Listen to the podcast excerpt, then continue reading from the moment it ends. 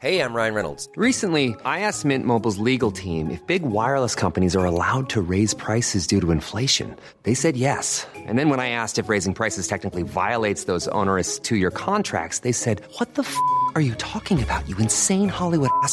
So to recap, we're cutting the price of Mint Unlimited from $30 a month to just $15 a month. Give it a try at mintmobile.com slash switch. $45 upfront for three months plus taxes and fees. Promo rate for new customers for limited time. Unlimited more than 40 gigabytes per month. Slows. Full terms at mintmobile.com. Bonjour et bienvenue dans Podcasting, le podcast quotidien d'actualité du Grand Sud-Ouest. Chaque jour, suivez-nous à la découverte de l'information régionale avec les journalistes des médias indépendants de la région qui sont nos partenaires. Je m'appelle Jean Berthelot de Lagleté.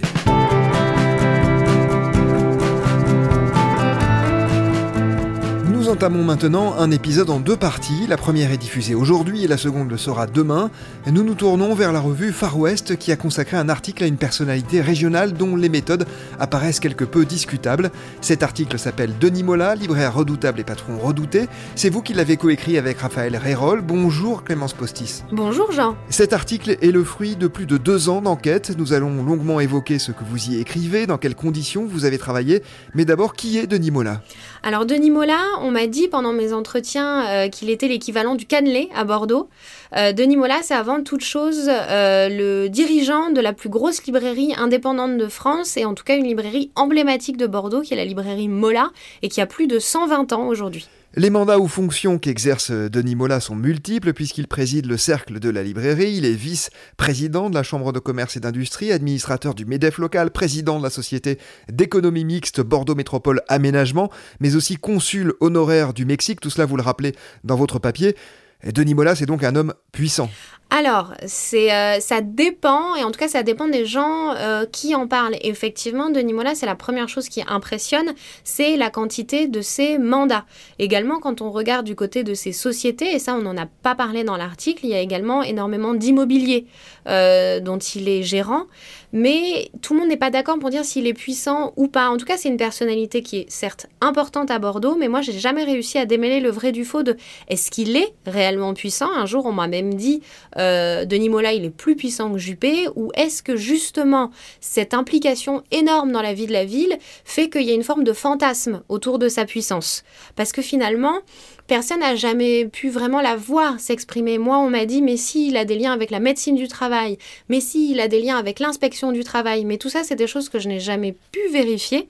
Et résultat, reste une interrogation qui est, est-ce que Denis Mola est factuellement puissant ou en fait, est-ce qu'il est rendu puissant par la peur que parfois il inspire Ça, ça reste une interrogation.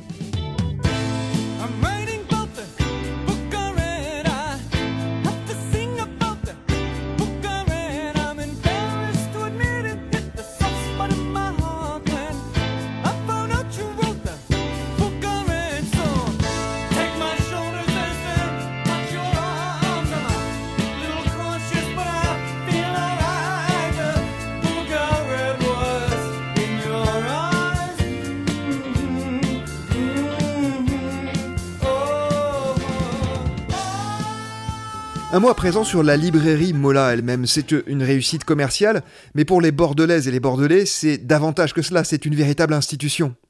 Oui, c'est une librairie donc qui a plus de 120 ans, euh, qui a traversé les âges de la librairie à Bordeaux. Elle a vu euh, fermer la librairie Ferré, qui au début du XXe siècle était la grande librairie de Bordeaux. Elle a déménagé.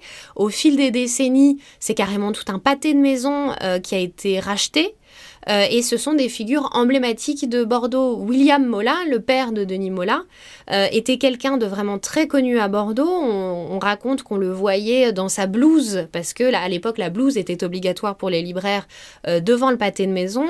C'est quelqu'un qui a été en plus un visionnaire dans le monde de la librairie, puisque très tôt, il a compris l'importance des marchés des collectivités territoriales, c'est-à-dire qu'une librairie peut gagner ces marchés en appel d'offres, et donc c'est elle qui fournira tous les livres scolaires d'une collectivité territoriale. Et William Mola a été sur ça extrêmement visionnaire et a pu récupérer énormément de marchés et donc assurer une pérennité à sa librairie. Sur, la, sur le, côté pile, en revanche, c'est aussi quelqu'un qui était connu pour être agressif, notamment euh, dans la vente. C'est une époque dont nous, on ne se rappelle pas. Mais avant la loi du prix unique sur le livre, il était possible de faire des promotions. Et les promotions de Mola étaient imbattable. Aucun autre libraire ne pouvait tenir la distance avec les promotions qu'il était capable de faire. C'est ce qui explique aussi qu'aujourd'hui, en 2020, dans l'hypercentre de Bordeaux, il y a une grosse librairie, c'est la librairie Mola. Il faut déjà un petit peu de distance pour accéder à la librairie La Machine à lire. Et puis après, vous allez avoir la librairie Georges, mais qui carrément est dans une autre ville de la métropole. Voilà, William Mola, c'était à la fois un visionnaire et en même temps un requin, mais il a fait de Mola une institution dans la ville, un endroit où tout le monde va à un espace de rendez-vous et puis encore une fois tout un pâté de maison. Euh, et ça, c'est assez impressionnant.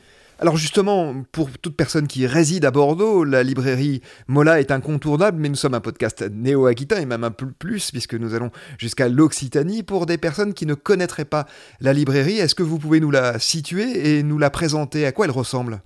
Alors, la librairie Mola, elle est rue Vital Carle. Alors, ça va rien évoquer effectivement à des gens qui ne vivent pas à Bordeaux, mais pour vous donner une idée, elle est en face d'un arrêt de tram, ce qui est extrêmement important à Bordeaux, c'est-à-dire que à chaque fois que vous prenez le tram, vous passez cette ligne de tram là, vous passez devant Mola et quand vous descendez à cet arrêt de tram, vous êtes carrément devant les vitrines de chez Mola.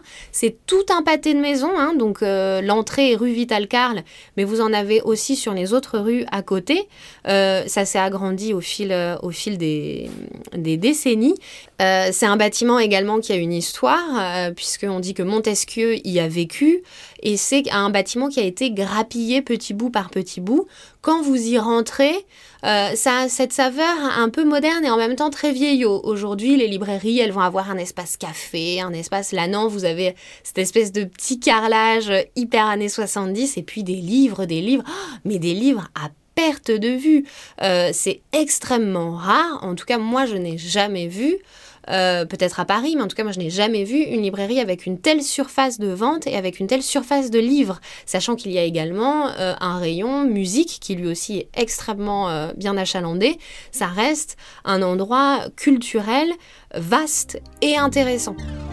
Mon café littéraire, c'est devant le cimetière et le libraire du coin. Vaut mieux aller en face chercher la dédicace d'un académicien. Son premier manuscrit fut à la bombe écrit contre sa devanture. Au café littéraire, on a déjà les vers à porter l'écriture. On s'est pointé à fin en habit d'écrivain, on s'est assis en cœur. Un roman ébauché, visiblement caché sous un verre à liqueur.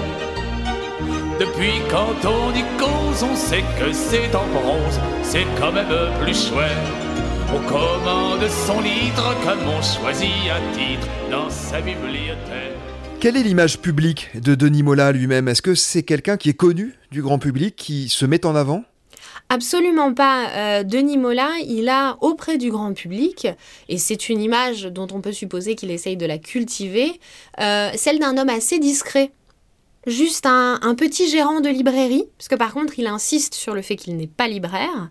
Euh, mais c'est une personnalité, oui, qui est discrète et que les gens finalement ne connaissent pas. On ne sait pas forcément, c'est pas parce qu'on est bordelais qu'on sait reconnaître Denis Mola dans la rue. Absolument pas. On connaît son nom, parce qu'on connaît la librairie Mola forcément, donc on connaît le nom euh, de la personne euh, qui donne son nom à la librairie, évidemment, mais c'est pas quelqu'un qui va mettre en avant ses multiples fonctions.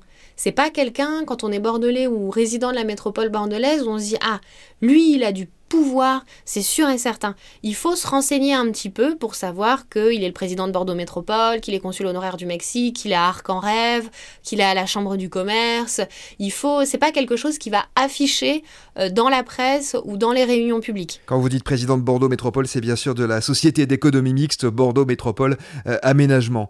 Euh, on va maintenant en venir à l'article dont vous êtes l'autrice. Parlons d'abord de sa genèse. Qu'est-ce qui vous a donné envie d'enquêter sur Denis Mola bah, en fait, comme beaucoup euh, d'articles, des expériences personnelles, en fait. Euh, parce que moi, j'ai fait mes études à, à l'IUT euh, de Bordeaux. Et à l'IUT de Bordeaux, il y a une formation librairie et édition.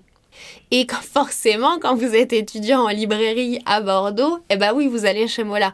Déjà parce que c'est une structure qui est tellement grande que eux, ils ont de, ils ont de l'emploi, ils ont du stage euh, à fournir. Et petit bout par petit bout, comme ça, euh, j'ai commencé un petit peu à découvrir l'intérieur euh, de cette librairie en discutant avec des gens à la fameuse pause café. Et c'est quelque chose qui finalement, au fil des années, ne m'a jamais quitté. Euh, la, librairie Mola parce que je, sentais bien, il n'y avait pas encore de trucs bien carrés, j'étais étudiante, j'étais, mais je sentais bien qu'il se passait quelque chose. Ça m'est toujours resté en tête. Et les années passant, euh, j'ai reçu des alertes en fait.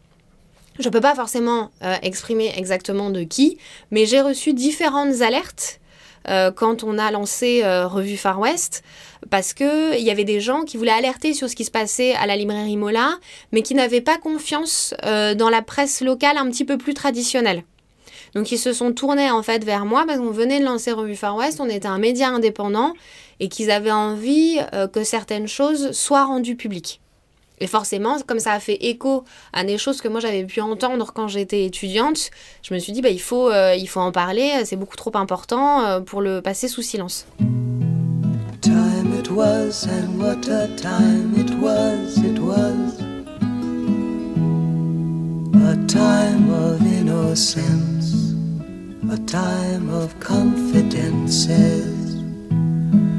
Long ago it must be I have a photograph. Preserve your memories. They're all that's left you. Cet article, Clémence, il est paru dans la revue Far West, mais aussi dans Le Monde. Raphaël Rérol, qui l'a coécrit avec vous, est journaliste pour ce quotidien. Pour quelles raisons vous êtes euh, associé pour publier cet article? Mais eh ben, Encore une fois, c'est une histoire du pouvoir réel ou fantasmé euh, de Denis Mola. C'est-à-dire que nous, chez Revue Far West, euh, c'était une série en trois articles qui étaient prêtes à être publiés.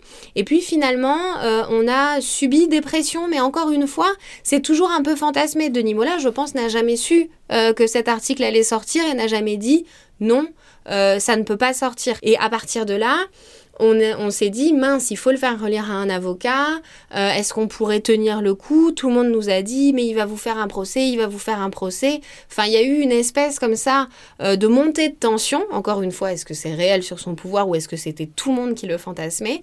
Et donc, on a allé chercher la codiffusion, en fait. et moi, j'ai contacté Le Monde avec qui j'ai gardé des contacts, euh, pour qu'on puisse le coécrire et surtout le codiffuser. Et puis également, parce que comme je vous ai dit, quand on a une adresse atlemonde.fr, ça marche un petit peu mieux. Denis Mola n'a jamais voulu me parler, il a bien voulu parler avec une journaliste du Monde. Donc ça a permis finalement, la presse indépendante reste quand même assez fragile, notamment quand elle s'attaque à des figures assez imposantes. Euh, et effectivement, on n'a pas honte de le dire, on a eu besoin d'un appui d'un média national assez connu euh, pour pouvoir le publier en toute sécurité pour nous en fait. On va aborder le cœur du problème. Clémence Mola, c'est une entreprise où l'on paie les salariés sur 14 mois, où il y a des primes, où l'on encourage aussi les libraires à s'investir et notamment à faire part de leur coup de cœur. Tout cela, vous le rappelez dans votre article.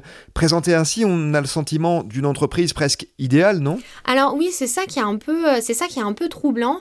Euh, sur le papier, ça reste un petit peu la panacée, la, librairie Mola.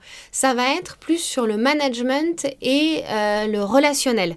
C'est pour ça que, par exemple, dans l'article, c'est quelque chose dont on va parler, mais on ne va pas passer la majeure partie de l'article dessus euh, pour éviter bêtement la diffamation. Et puis parce que ça reste des choses compliquées à vraiment mettre en lumière.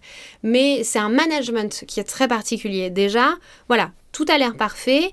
Il faut se rendre compte que euh, leur bulletin de paie, sur leur bulletin de paie, il n'y a pas euh, le statut libraire. Il y a un statut vendeur. Alors comme ça, ça a l'air anecdotique. Sauf que moi, on m'a dit que c'était une menace. Euh, que si à un moment ça ne se passait pas bien, vous quittiez votre rayon et vous finissiez à l'accueil, à la caisse. Donc on se dit, bah non, c'est juste une menace. Et puis à ça s'ajoute un management très agressif avec euh, en tête des ressources humaines euh, cette fameuse euh, Emmanuelle Robillard, qui en fait, semblerait-il, crée une ambiance assez tendue, où on va mettre les gens en concurrence, notamment pour les CDD.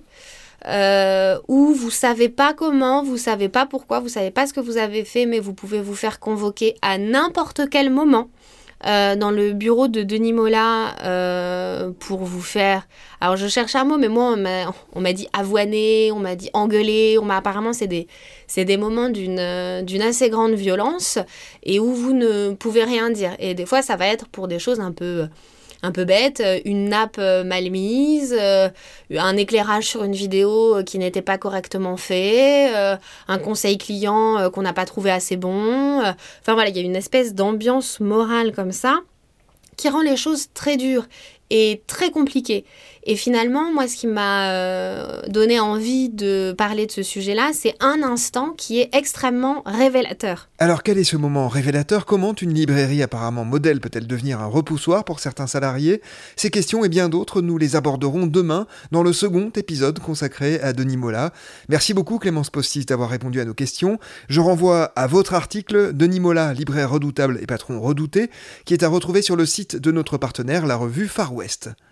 C'est la fin de cet épisode de podcasting. Production Anne-Charlotte Delange, Juliette Chénion, Lisa Feignet, Mathilde Leuil et Marion Ruot.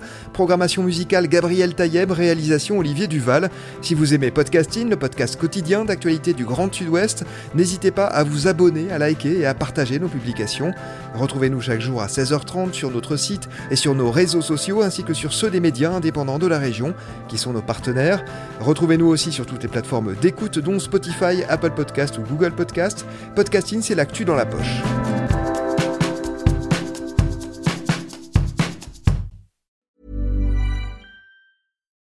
It's the Kia Summer Sticker Sales Event, so give your friends something to look at, like a B&B with an ocean view, an endless field of wildflowers, or a sunset that needs no filter.